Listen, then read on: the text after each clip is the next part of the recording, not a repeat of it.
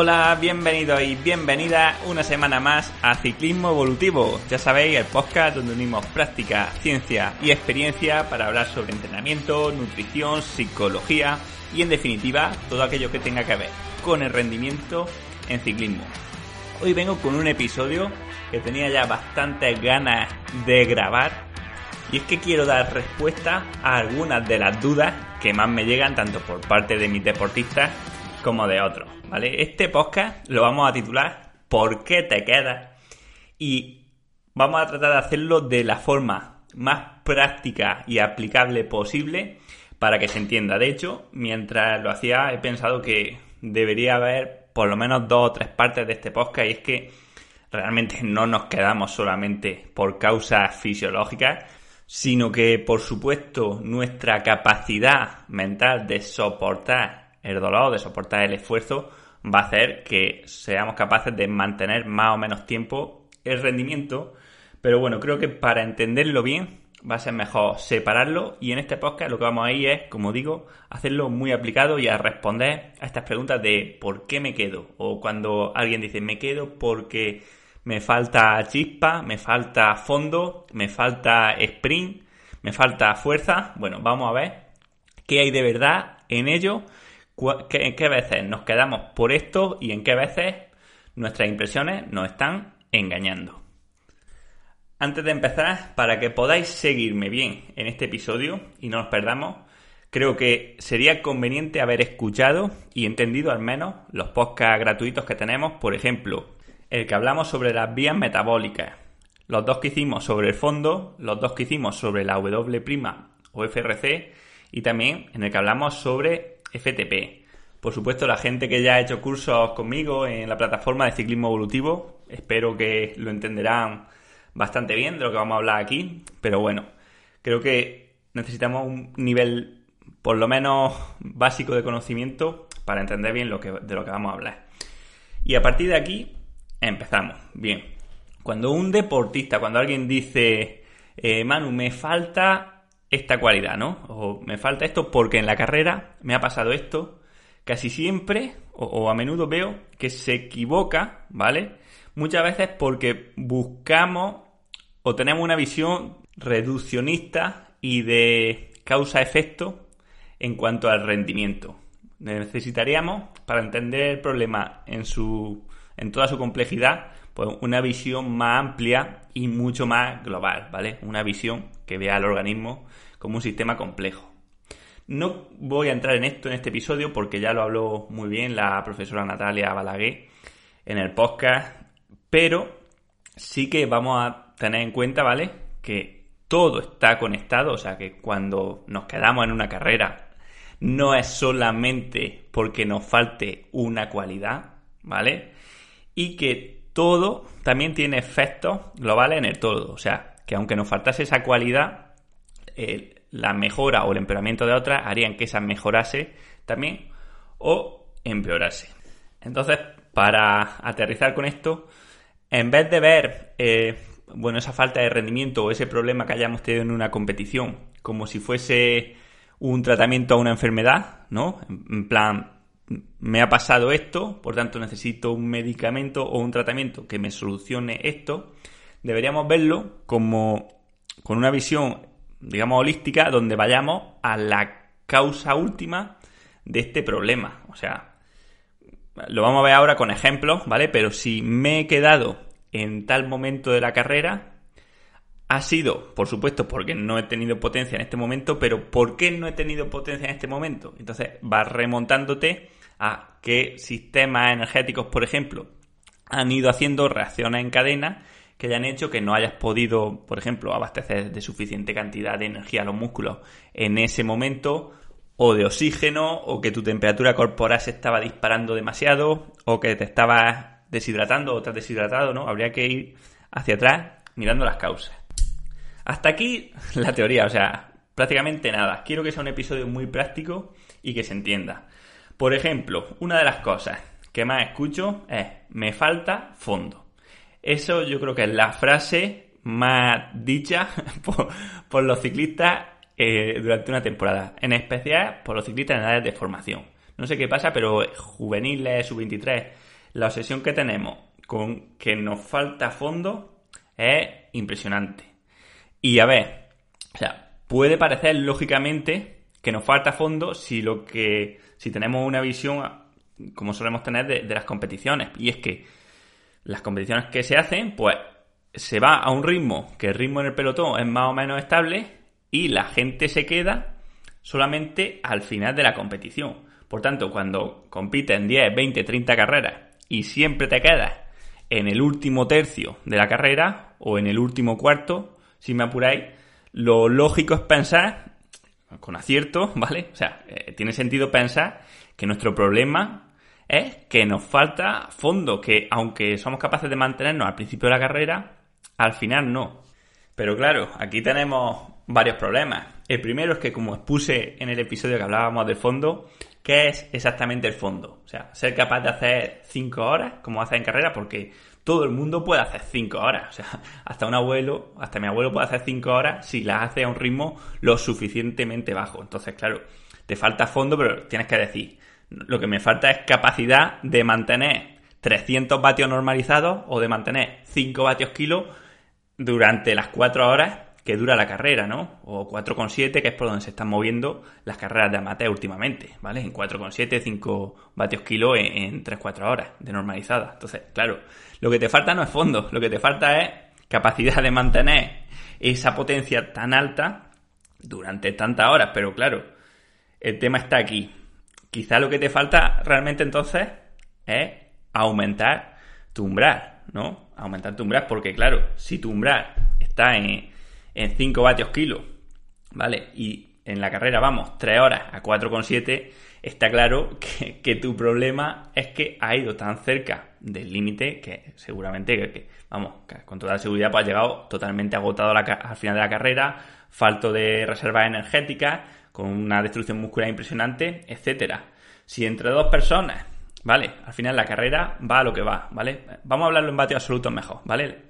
El pelotón imaginamos que va a 300 vatios una persona tiene el umbral a 330 y el otro lo tiene a 360, pues está claro que el que lo tiene a 360 va a ser mejor en la última parte de la carrera, simplemente porque está trabajando a un porcentaje bastante más bajo de su umbral, ¿vale? Entonces está gastando menos glucógeno, está teniendo menos desgaste muscular, está aumentando menos su temperatura corporal, etcétera, etcétera, ¿vale? Entonces, quizá el corredor 1, el de menos umbral, puede pensar que lo que le falta es hacer más fondos porque cuando él va a la carrera ve que al principio lo aguanta, el ritmo lo aguanta, pero claro, al final no. ¿Por qué? Porque está tan cerca de su umbral, tan cerca de su máximo, que es totalmente imposible que lo mantuviese. Pero no solo, o no tiene solo por qué el umbral es el limitante, lo que dijimos en el episodio de fondo, que este dependía de muchas más cosas. Una de las que más, de la eficiencia del corredor. Esto es algo que todavía no sabemos muy bien cómo podemos mejorarlo pero quizá nuestro problema venga por una falta de eficiencia, por una falta de consumo máximo de oxígeno, quizá porque no nos hemos alimentado o no, hemos, no nos hemos hidratado tan bien como los demás y entonces quizá estamos poniendo el foco en que nos falta fondo cuando lo que nos falta es aprender a comer y beber mejor en carrera. O muchas veces también el problema puede venir por otras causas. O sea, imaginemos dos ciclistas idénticos ¿vale? Con los mismos umbrales, el mismo fondo, etcétera, y un ciclista está adaptado al entrenamiento en calor y otro no, pues claro, lógicamente el que está adaptado va a ser mejor y eso se empieza a ver mucho ahora en verano, ¿vale? Pensamos que lo que nos falta es fondo y quizá lo que nos falta es una adaptación en condiciones al calor o a la altitud, en el caso que estemos compitiendo en altitud, o al frío, o simplemente la mentalidad y la motivación de ese día, que es algo de lo que hablaremos en, en próximos episodios, o imaginaros, no sé, la postura, ¿vale? Si vamos muy incómodos o si estamos pedaleando muy mal, hacemos que se nos carguen unas partes del cuerpo, ¿vale? Imaginaros los lumbares, que hace que al final estemos perdiendo rendimiento al final de carrera y nuestro problema no era que, no, que necesitáramos más entre comillas, fondo o ser capaces de aguantar muchas horas en la bici, sino que nuestro problema venía por la postura, ¿vale?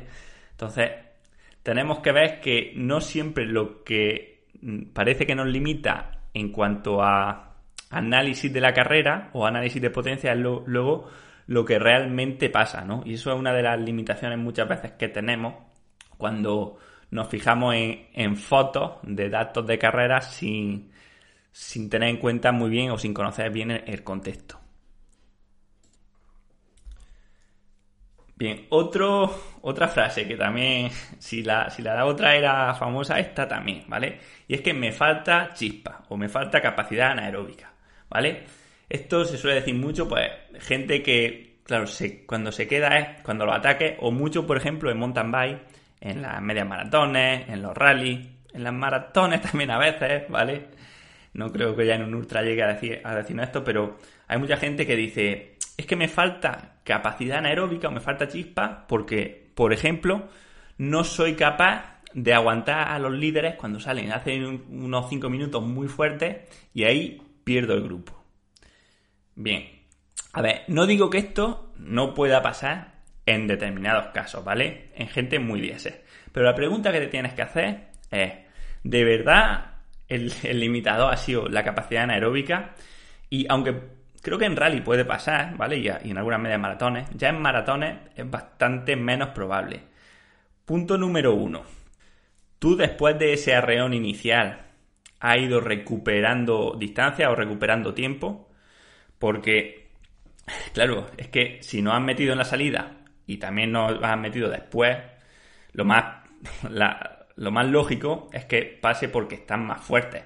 Y sobre todo más fuertes a nivel aeróbico. Y es que, lo que podría ser punto número 2, es que casi nunca nos esforzamos al 100% en este arreón inicial. O, no deberíamos, a lo mejor quitando los rallies o algunas, algunas medias maratones, siempre, aunque salimos fuertes en la, en la mountain bike para coger buena posición, intentamos no dar nuestro 100% porque si no ya nos quedamos heridos de muerte para el resto de carrera. Siempre guardamos algo.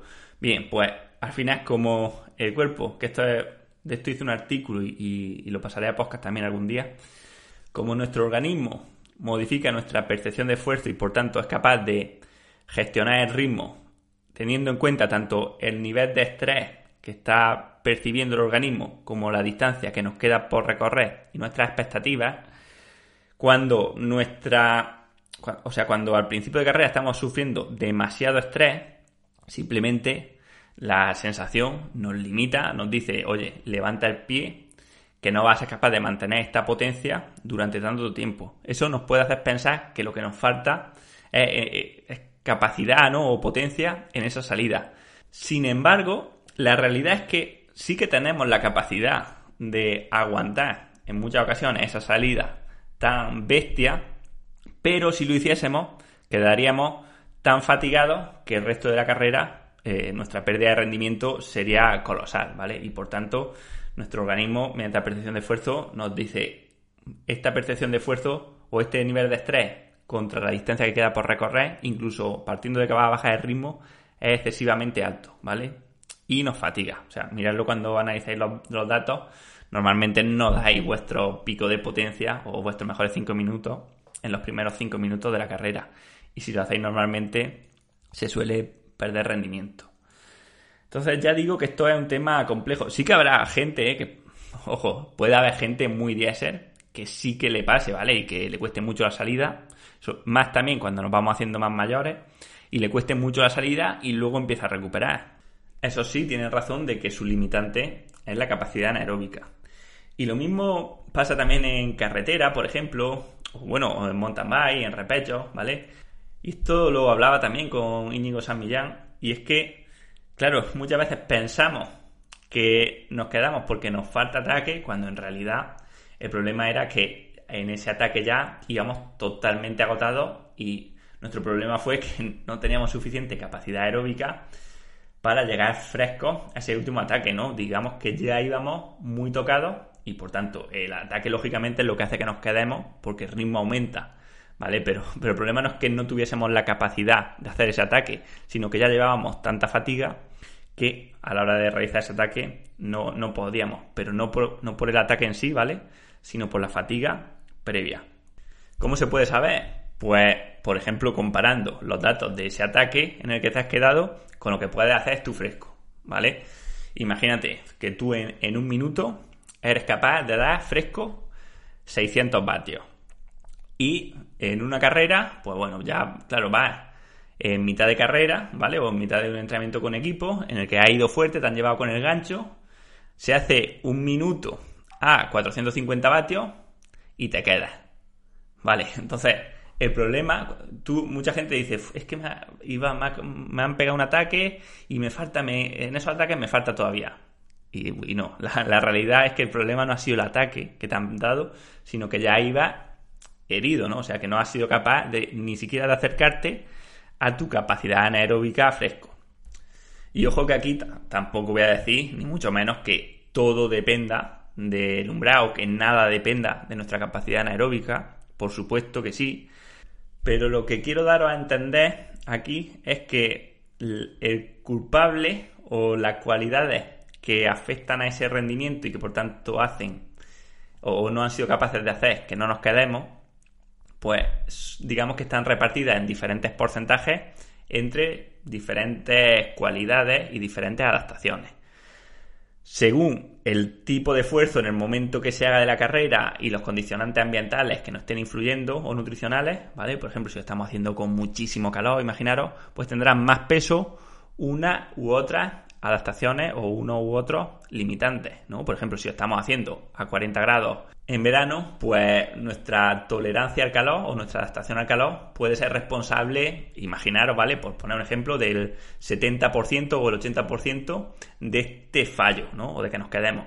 Mientras que si lo hacemos a 20 grados, pues esta adaptación al calor solamente sería responsable en un 15%, ¿vale? Y lo mismo, si nos quedamos en un ataque al principio de carrera, la capacidad anaeróbica puede ser responsable a un 60, un 70%, y si lo hacemos al final de la carrera será igualmente responsable, pero en un 20%, ¿vale? E-, estos porcentajes me los acabo de inventar, pero bueno, más o menos aproximados, ¿vale? Para que entendáis que todo es importante, todo tiene que ver y todo afecta a los demás, ¿vale?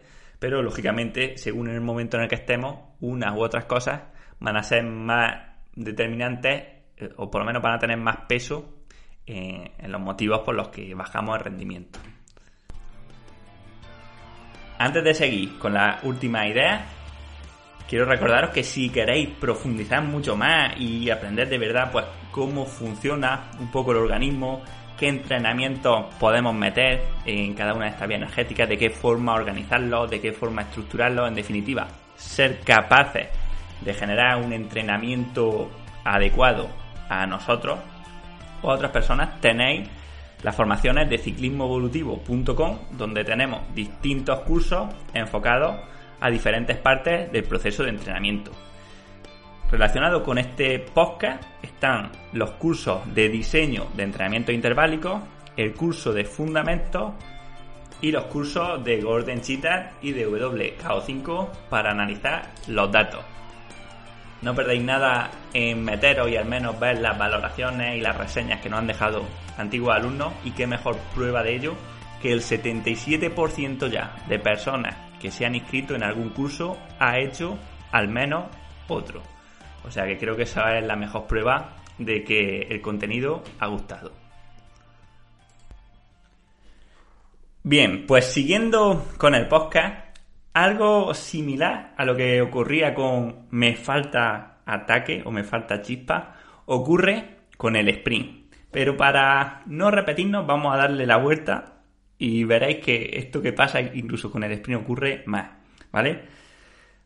Es muy típico escuchar, yo soy sprinter, necesito entrenar más sprint, ¿no? O necesito hacer más sprint. Vale, sí, pero para sprintar, ¿cómo? ¿Para sprintar entrenando o para sprintar en la grupeta?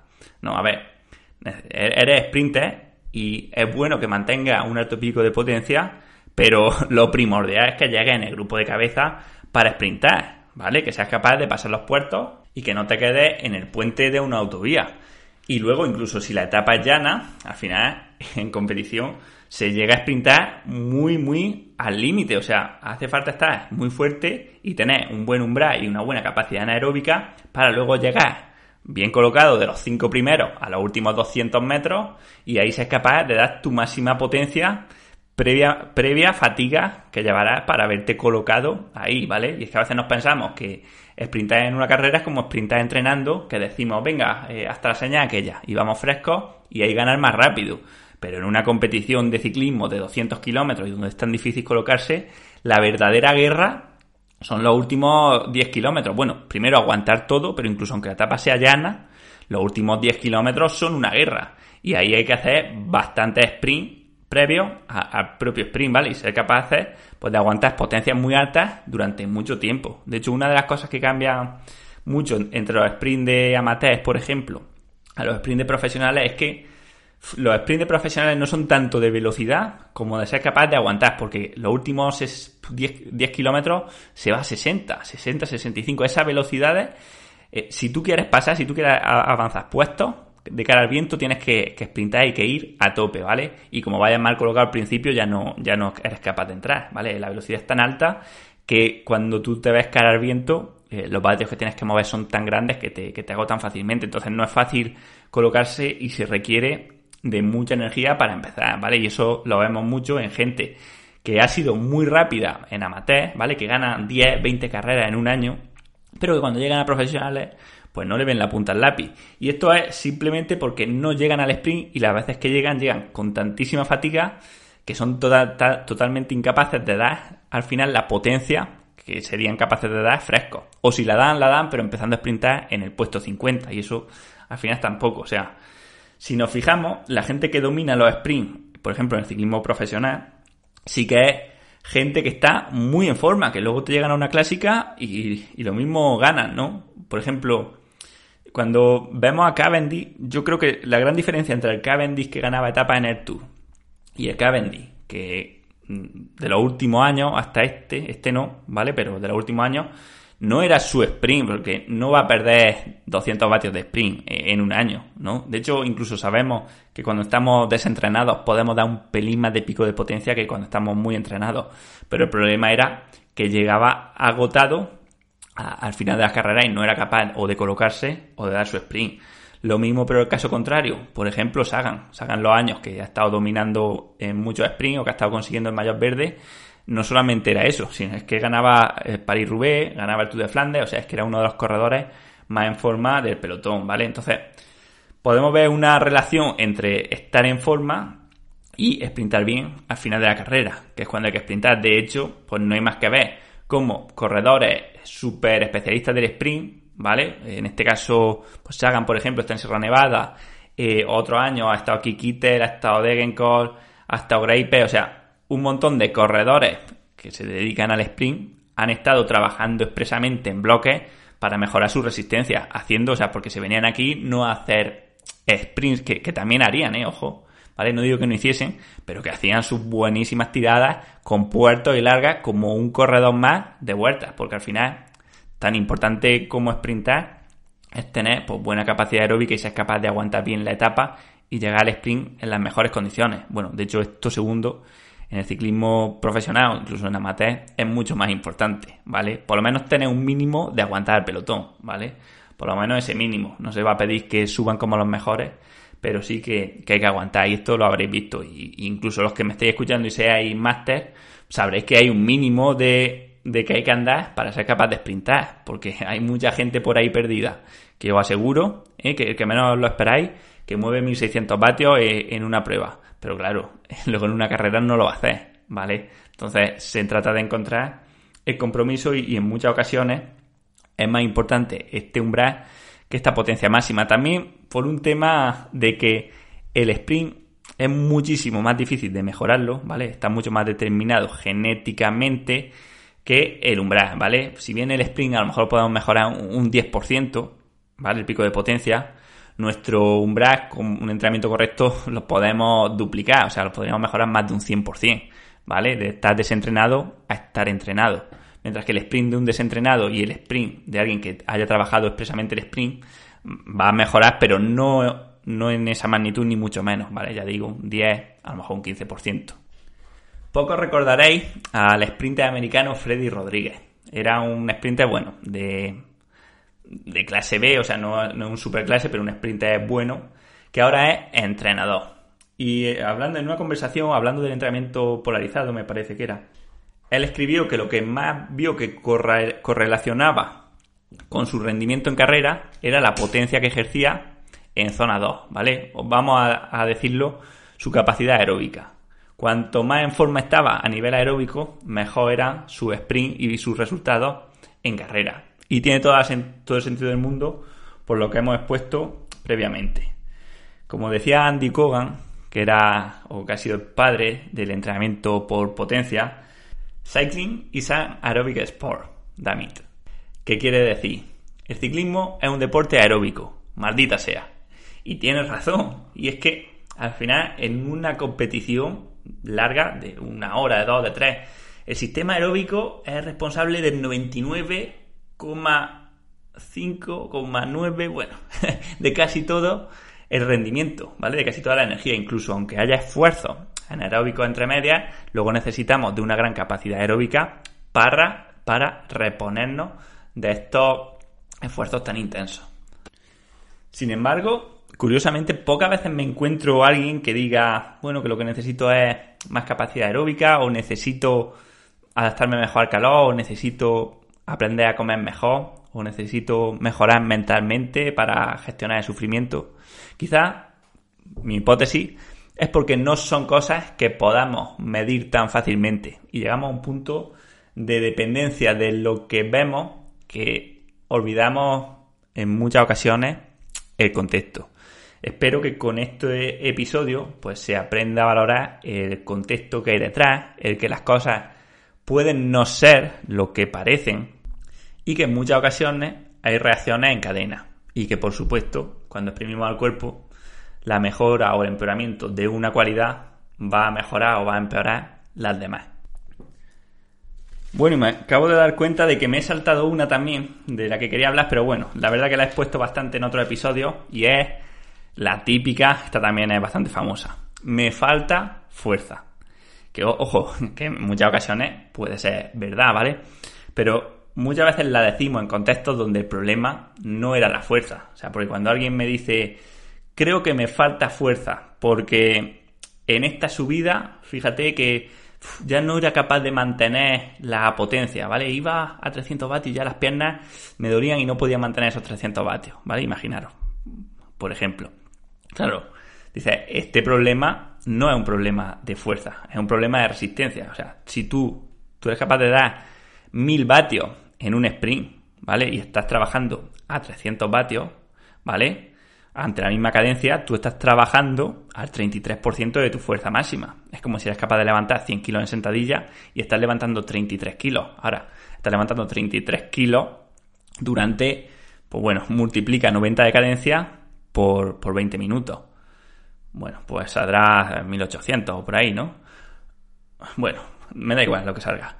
Pues Claro, el problema aquí, hombre, lo, sí, lo podríamos llamar resistencia o fuerza-resistencia, pero en realidad eh, el limitante aquí está siendo el sistema cardiorrespiratorio y metabólico, ¿vale? O sea, el problema no está siendo en que los músculos no sean capaces de producir esa fuerza que tú requieres, sino que, digamos que no estamos, no, no somos capaces de abastecer de nutrientes y de oxígeno a los músculos en la cantidad necesaria para mantener el esfuerzo.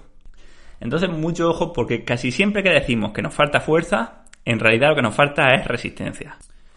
Todo, como digo, siempre es un poco más complejo de lo que parece porque está claro que el trabajo de fuerza mejora la resistencia y que tener poca fuerza disminuye nuestra resistencia.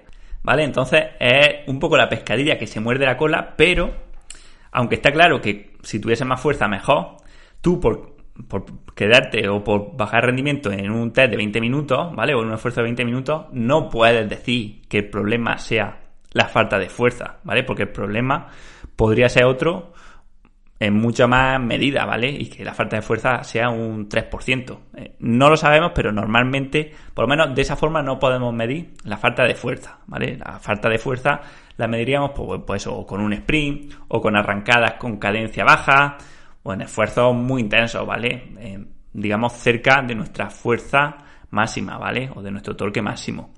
Por eso también mucha gente mal llama, ¿vale? a las series de cadencia baja y de mucha duración, series de fuerza o series de torque, porque en realidad lo que más se está estimulando es el sistema aeróbico, si se están haciendo fuertes. Lógicamente, siempre se estimulan las dos cosas. O sea, aunque hagamos un fondo de 5 horas, siempre hay un estímulo muscular, siempre se aplica fuerza, por supuesto, y siempre hay resistencia, ¿no? Incluso en un sprint de 5 segundos, o bueno, el sistema eh, aeróbico se activa un pelín, ¿vale? El pulso no sube, ¿no? Pero eh, en proporciones muy, muy diferentes.